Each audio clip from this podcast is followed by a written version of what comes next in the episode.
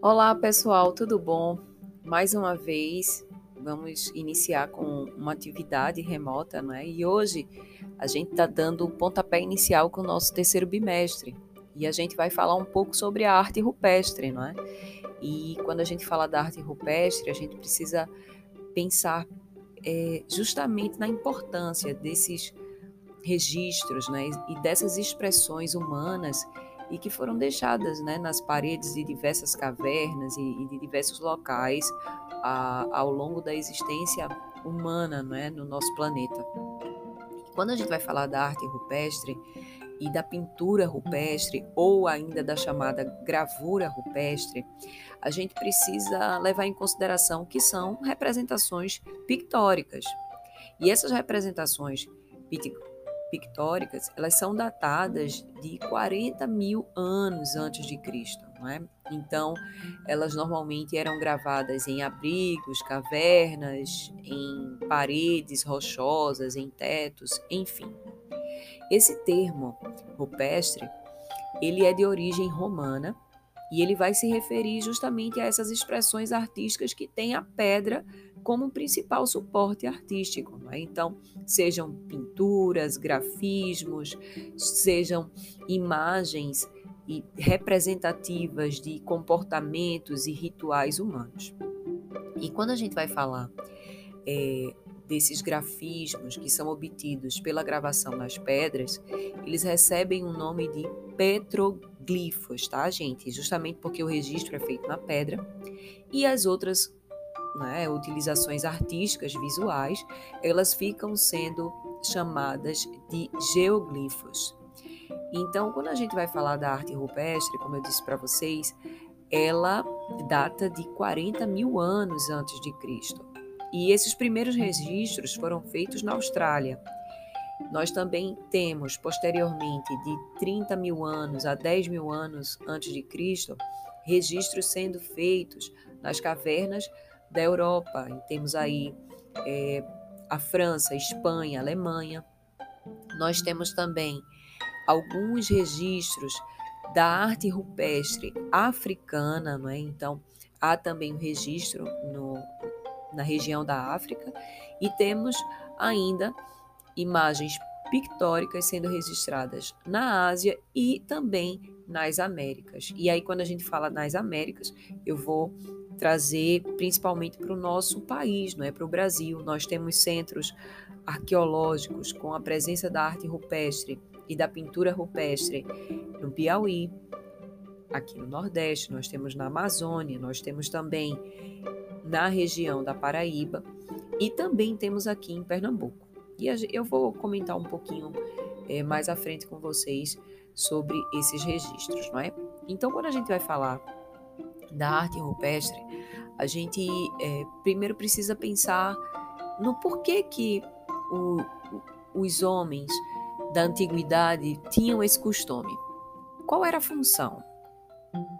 Eles tinham e, e davam para essa representação gráfica, para essa representação pictórica, uma função religiosa ou uma função mágica, ou simplesmente era a forma que eles utilizavam para registrar as suas práticas sociais. Então, vocês podem encontrar é, no material que eu vou lançar para vocês na próxima semana, a gente vai conhecer um pouquinho sobre a Serra da Capivara. E aí vocês vão ver que eles representavam movimentos, representavam ações. E o interessante a maneira como eles utilizavam para registrar essas pinturas nas cavernas, nos tetos e, e, e, nos locais onde eles viviam. Eles utilizavam é, uma terra colorida, né, chamada de ocre, o carvão, o sangue, é, também havia o, o pigmento formado a partir de determinadas seivas vegetais, a mistura do sangue com a gordura vegetal vegetal, a mistura do sangue com pigmento, esse pigmento mesmo da retirado da, é, do sangue mais a gordura animal. É, além desses aspectos, é, é importante que a gente leve em consideração o formato dessas, é, dessas pinturas, o formato da representação, como é que acontecia. Não é? Esses desenhos eles não, em alguns momentos, eles não tinham uma geometria clara, que são chamados assim dos desenhos abstratos. Nós temos exemplos ainda dos geométricos, que esses sim, eles têm uma geometria mais clara, vão representar círculos, é, cruzes. Vocês vão ver no material que eu vou disponibilizar para vocês na próxima semana, que vai ter a representação de uma imagem circular que vai ser chamada por alguns pesquisadores como a representação do Sol.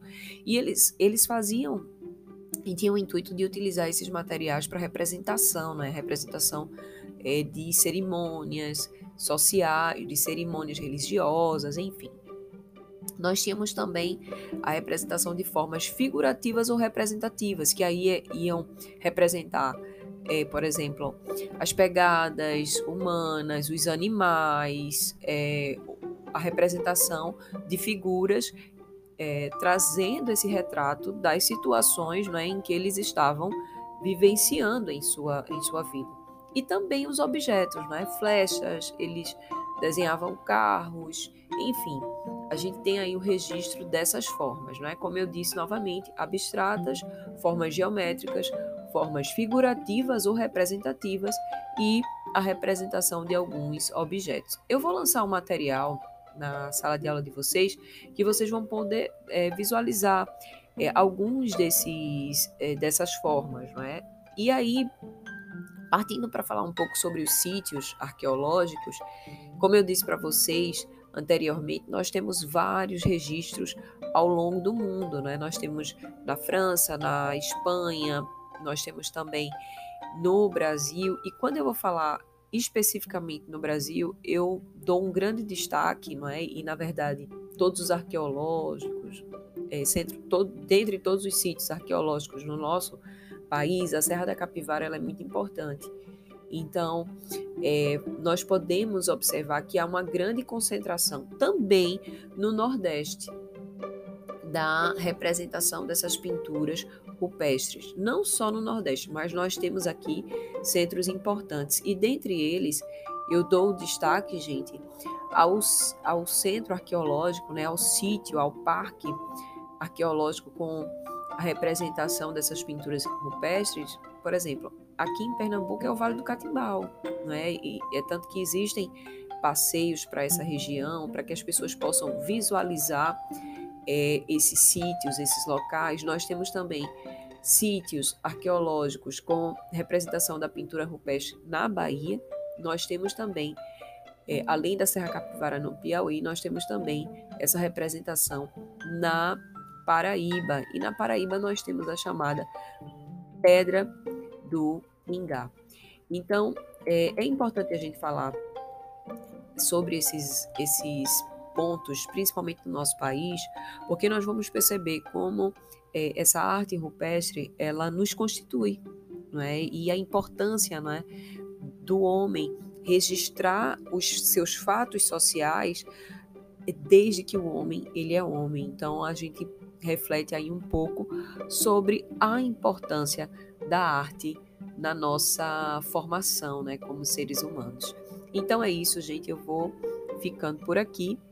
E aí, é, na próxima semana, eu disponibilizo para vocês mais um material falando sobre a arte rupestre, tá ok? Obrigada, queridos. Até mais.